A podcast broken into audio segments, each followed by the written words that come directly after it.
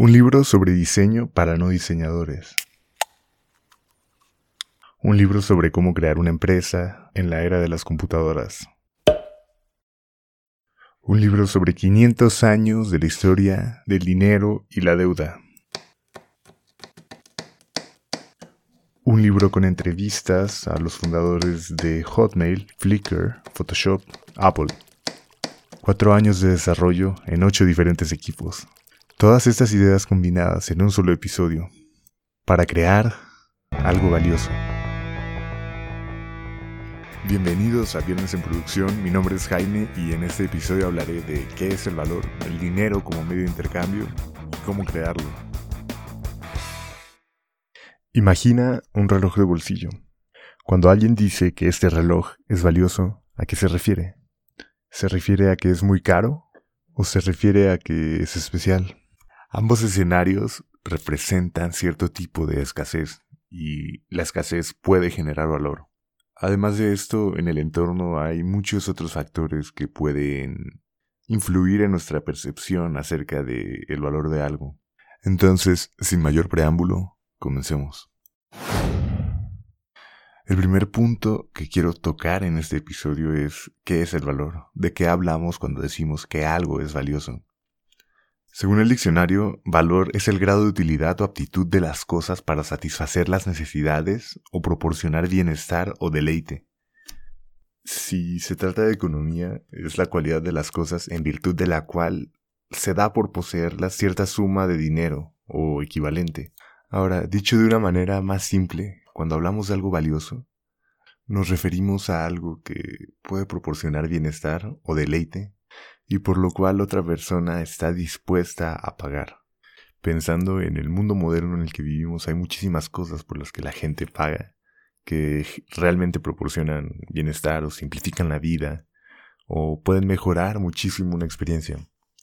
Algunos ejemplos son no tener que esperar cierto tiempo, como en las filas del supermercado o en Six Flags México puedes pagar para saltarte la fila. Una silla más cómoda puede ser valiosa si se trata de un avión o si se trata de un cine.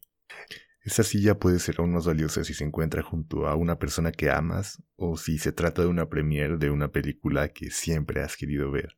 De la misma manera en la que muchos pequeños bloques de Lego se pueden combinar para crear algo, hay detalles que se pueden unir para hacer que algo sea mucho más valioso.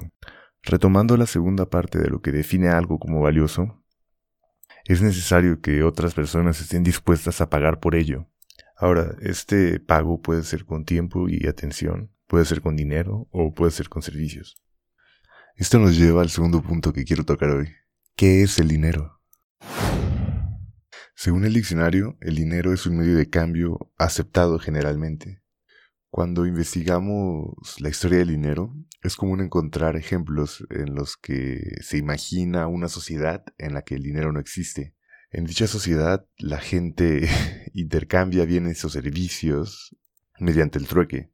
Es decir, si yo soy un panadero, puedo intercambiar mis panes por leche o leche por zapatos. El principal reto al operar de esta manera es que es muy complicado hacer equivalencias entre distintos bienes o servicios. Por ejemplo, ¿cuántas manzanas necesito para poder comprar una vaca? Entonces se vuelve necesario tener un medio de intercambio mucho más simple. Para que algo pueda ser considerado dinero debe cumplir ciertas características. Una es que sea un medio de intercambio, que sirva como almacén de valor y que tenga una unidad monetaria.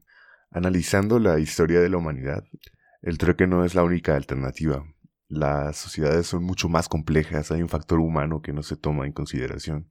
Por ejemplo, en los campos de concentración, eh, los cigarros eran usados como dinero, podían ser intercambiados por ropa o comida. Cuando hablamos de pesos, dólares o libras, hablamos de dinero fiat o dinero por decreto. La primera vez que se utilizó este tipo de dinero fue en China durante el siglo XI. El imperio se encargaba de crear dinero y enforzar su uso. Podían matar o someter a aquellas personas que no lo usaran como medio de intercambio y también a aquellas personas que intentaran falsificar el dinero creado por el gobierno. Un dato curioso es que el dinero hoy día se imprime por bancos centrales dependiendo del país Y estos bancos ni siquiera forman parte del gobierno, son algo así como Federal Express, en el sentido de que ni siquiera pertenecen al gobierno federal. Tienen un nombre que sugiere cierta pertenencia al gobierno, pero son entidades muy independientes. Y son ellos quienes hoy imprimen el dinero y pueden hacerlo de manera ilimitada. Incluso puede crearse sin siquiera imprimirlo. A medida que el efectivo deja de usarse y las transacciones suceden mediante tarjetas de crédito o débito, el dinero pasa a ser únicamente números en una computadora. Finalmente, quiero terminar esta segunda parte del episodio con estas tres ideas. Uno, que el dinero no está basado en nada. Dos, el dinero es un medio de intercambio de valor.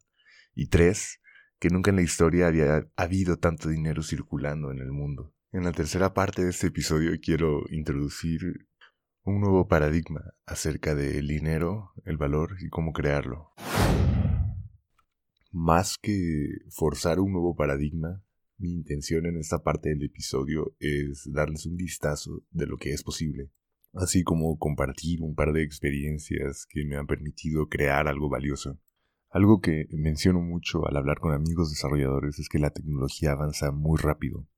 La manera en la que eliges tu medio de transporte, cómo compras comida, encuentras un nuevo empleo, cómo contactas a un nuevo proveedor, incluso si estás planeando qué hacer el fin de semana, las opciones son vastas. Por ejemplo, si tú eres fan de andar en moto, probablemente puedes encontrar un club cerca de ti si tu pasión es pintar en acuarela, puedes encontrar un grupo interesado en justamente eso. Si tu pasión es la fotografía, puedes encontrar grupos que salen a caminar por la ciudad y toman fotos de personas o de lugares.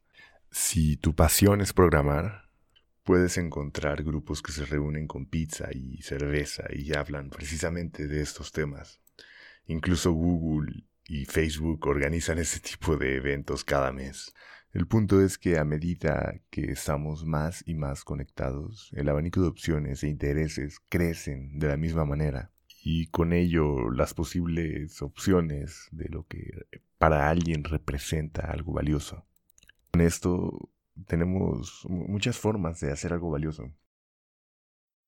Por ejemplo, si yo quiero vender un bolillo convencional, si el bolillo es muy parecido, no hay gran diferencia ni en el precio, ni en los ingredientes, ni en las calorías, ni en el origen. Una manera de incrementar su valor es si ese bolillo está recién salido del horno. Ahora, si tuviera que cobrar cuatro veces más por él, hay muchas formas de lograrlo. De hecho, cerca de mí hay una panadería, su nombre es Pan Gabriel, y justamente hacen eso. Venden negritos, venden biscuits, venden conchas, pero todos sus panes son sin gluten, sin lácteos, sin huevo, de origen orgánico. Y en lugar de trigo usan harina hecha a base de arroz o de papa. La información también es algo súper valioso, no solamente por lo exclusiva o no que pueda ser, sino por la manera en la que se presenta. Por ejemplo, puedo consultar en internet la lista de ingredientes para hacer pollo al pastor, pero algo que a mí me ayudó muchísimo fue ver la lista en forma de fotos de los ingredientes tal y como se ven en el supermercado. Otra manera es a través del diseño y para ejemplificarlo, imagínate estar en la cabina de un avión cuando tú no eres un piloto. Algo normal es que tengas problemas para operarlo, que no entiendas cómo funciona nada. Algo que no está bien y sucede comúnmente es que una persona normal tenga problemas para abrir una simple puerta. A veces uno empuja cuando hay que jalar o es necesario deslizarla, pero no es claro hacia dónde. Y todo esto son errores en el diseño. No es que la gente sea torpe o estúpida, aunque a veces puedan actuar de esa manera. Simplemente alguien no tuvo la empatía suficiente para mostrar la información de una manera que sea más fácil de digerir. Entonces, en mi día a día, algo que he visto es que generar valor es algo muy, muy sencillo. Existen muchos problemas a los que la gente ya se ha acostumbrado y que pueden resolverse de una mejor manera. Ejemplo de lo poco que se requiere para innovar es la maleta con ruedas. Eh, hoy día son súper comunes, incluso giran en distintos ejes, pero estas no fueron inventadas hasta la década de 1970. Ahora, crearlas es muy sencillo, pero el valor que aporta una maleta con ruedas comparada con una que no las tiene es muy grande. En cuanto al dinero se refiere, creo que cuando se obtiene de una manera legal y ética, es un reflejo del valor que uno aporta a la sociedad. Entonces, si en algún momento el dinero no es suficiente, es un problema de creatividad. Es necesario idear una manera de servir a más personas. Y para finalizar este episodio quiero contar dos experiencias que realmente cambiaron mi paradigma. De alguna manera me inspiraron a crear este podcast y, a procurar siempre aportar valor en el trabajo. La primera experiencia fue justamente mi primer empleo como desarrollador fue en un momento en el que la web estaba cambiando particularmente de unos años, de un año para otro. Eh, un sitio web pasó de ser eso a ser algo dinámico, algo que funciona en dispositivos móviles, que es consciente de las redes sociales, que requiere manejo de usuarios y que necesita un desempeño súper, súper rápido. Incluso hoy en 2019 es común esperar que un sitio tenga soporte en múltiples lenguajes, que si yo utilizo un lector de pantalla o si no puedo usar un mouse porque tengo artritis o algún tipo de discapacidad, el sitio debería funcionar y ser accesible para todas las personas. Entonces, en mi primer empleo, yo llegué con la idea de que esto era algo normal, que así se deben hacer las cosas y que no podrían ser de otra manera. Lo que descubrí fue un choque un poco cultural es que esto no es normal en la mayoría de los equipos, no toda la gente está consciente de ello, ni tiene el interés, las ganas o el tiempo de hacerlo. Y no digo que sea correcto, que no a toda la gente le importe. Lo que quiero decir es que el hecho de que sea inusual lo hace escaso, y eso como desarrollador me hace muy, muy valioso. La siguiente experiencia interesante fue una vez en un equipo en el que había diseñadores, pero ninguno disponible. Tuve la oportunidad de yo como desarrollador diseñar. Ahora, aquí quiero hacer énfasis porque usando de analogía la construcción, tú no esperas que un albañil te explique cómo iluminar una habitación de forma que, un cuadro en la pared eh, resalte más que todo. Sin embargo, yo me puse en esa posición como desarrollador eh, me ofrecí a diseñar la interfaz, a tomar los requerimientos del usuario, ver lo que el backend o las bases de datos necesitaban y conectar todo de una manera coherente y amigable para el usuario final. Ahora, si tú eres una persona a la que no le gusta diseñar, podría ser algo tedioso. Y está bien, cada persona tiene gustos diferentes, pero nuevamente, esta actitud de inclinarse hacia los problemas es algo que contribuye a satisfacer las necesidades, proporciona bienestar y o deleite. Además, vivimos en un mundo en el que la información es vasta. Nadie tiene el tiempo ni las ganas de consumir toda la información disponible para después filtrarla y a partir de ella crear algo o entender un tema. Algo que he descubierto y lo he hecho desde hace un par de años es pasar al menos una hora al día tratando de aprender algo nuevo.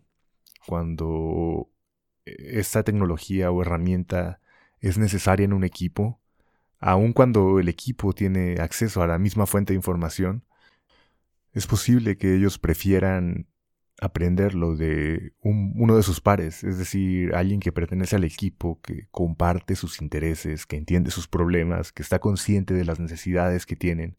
Entonces, así es como he podido crear algo valioso. Eso quiere decir algo que satisface las necesidades, que proporciona bienestar o deleite, y algo por lo que otras personas están dispuestas a pagar. Al mismo tiempo, enseñar es una forma de aprender.